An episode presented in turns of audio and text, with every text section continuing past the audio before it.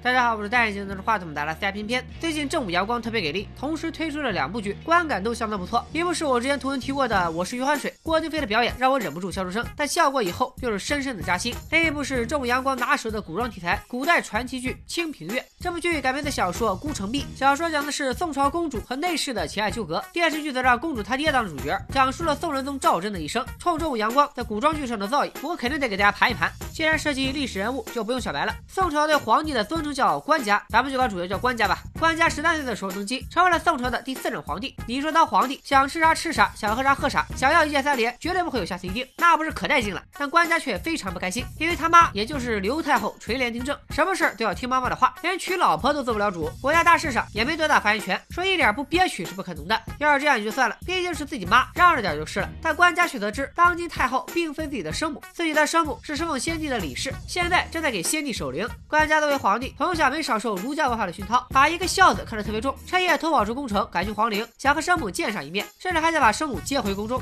眼看官家就要见到生母，却被闻讯赶来的老师晏殊拦了下来。没错，就是语文书上那个晚一派著名词人晏殊，还以先帝遗诏的名义阻止官家和生母见面。生母李氏也表示不会相见，连见一面都不行，未免也太不近人情。莫非背后有什么缘由？咱们卖个关子，一会儿再说。官家回朝后，当然不甘心就这么算了。他觉得自己和生母见面的最大阻力，肯定来自当朝太后，所以开始和太后斗智斗勇。随着范仲淹的母亲去世，他向朝廷上书请求回乡为母守丧。官家拿这件事在早朝大做文章，来讽刺太后不让自己守孝道。巧的是，范仲淹正在泰州训练海地，国家大事离了他也不行。官家就把这道忠孝两全的难题抛给了太后。没想到太后早就物色好了代替的人选，让范仲淹回乡尽孝，接任的官员继续修堤，国事家事忠孝两全，官家也哑口无言。前面咱们提到太后也不管官家要老婆不要，就替官家娶了一名姓郭的皇后。郭皇后骄阳跋扈，仗着有太后撑腰，天天在宫里吃飞醋，不让其他女人接近官家。那官家指定是特别不乐意。其他男人都担心婆媳关系不好，官家却担心婆媳关系太好，心里又打起了小算盘，还故意跟郭皇后提起李氏做的点心。郭皇后不知道李氏是官家的生母，很伤心的去寻了方子学着做，还很得意的跑去太后面前邀功，说是李氏之前常做的点心。之前官家传点心的时候吟了一句诗：“谁言寸草心，报得三春晖。”皇后自作聪明，让人在点心碟子上刻了三春晖，这下也惹得太后发了脾气。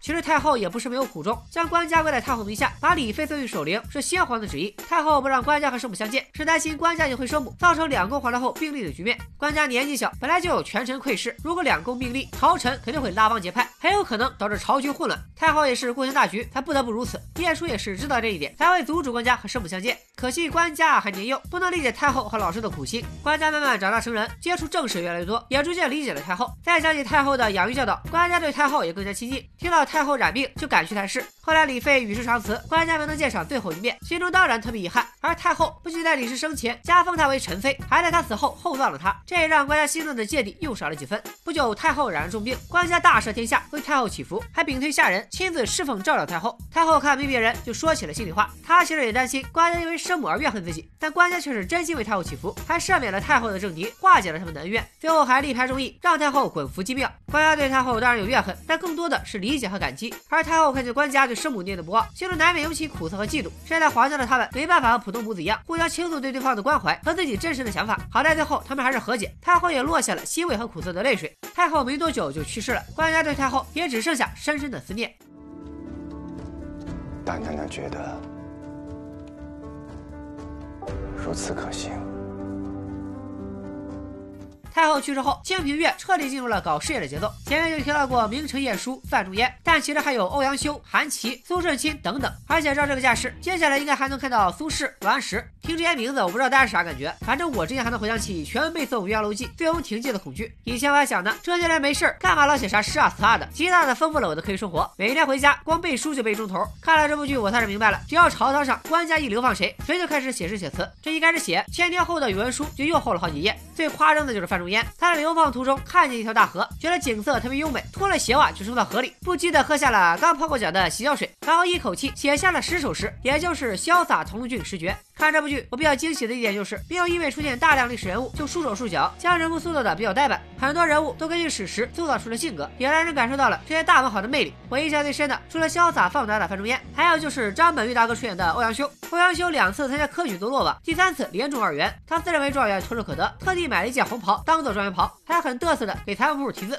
欧阳修本来有机会当状元，官家欣赏他的文章，晏殊也极力推荐，但太后和吕相不满欧阳修的放荡，官家得知此事后，娶欧阳修做了二甲十四名。欧阳修先前夸了海口，说自己必定是状元，现在觉得很是丢脸，在经过财务部的时候闷头就走，根本不敢多做停留。这个细节看的人忍俊不禁。咱们再说回搞事业，北宋时期内忧外患相当严重，在内三戎的局面始终得不到解决。简单来说就是官太多，一件事好几个人管；兵太多但不精，对外打不了胜仗。这两者增多后，财政开支也大，最后会导致宋朝越发弱小。在外，李元昊建立了西夏，还要求宋朝承认他的地位。宋朝和西夏也爆发了战争，和辽国也摩擦不断。事业部分就围绕内忧外患展开，改革与战争并行，看着还挺有历史剧的味道。对了，这部剧本身从言情小说改编而来，感情戏当然也不会少。我也来跟大家说道说道。郭皇后因为失手打伤了官家，于是被废。新皇后曹丹书在进宫之前，早就对官家心生仰慕。我还以为进宫后能成就一段佳话，但没想官家是个好色的大猪蹄子。他听了谣传，以为曹皇后是丑女，洞房花烛的当晚根本没去洞房。第二天，官家见到曹皇后的时候，却发现曹皇后是个大美女，刚想讨好曹皇后，却碰了软钉子。皇后这边也有了小情绪，莫非这是虐妻一时爽，追妻火葬场的套路？但后续剧情却没有这么简单。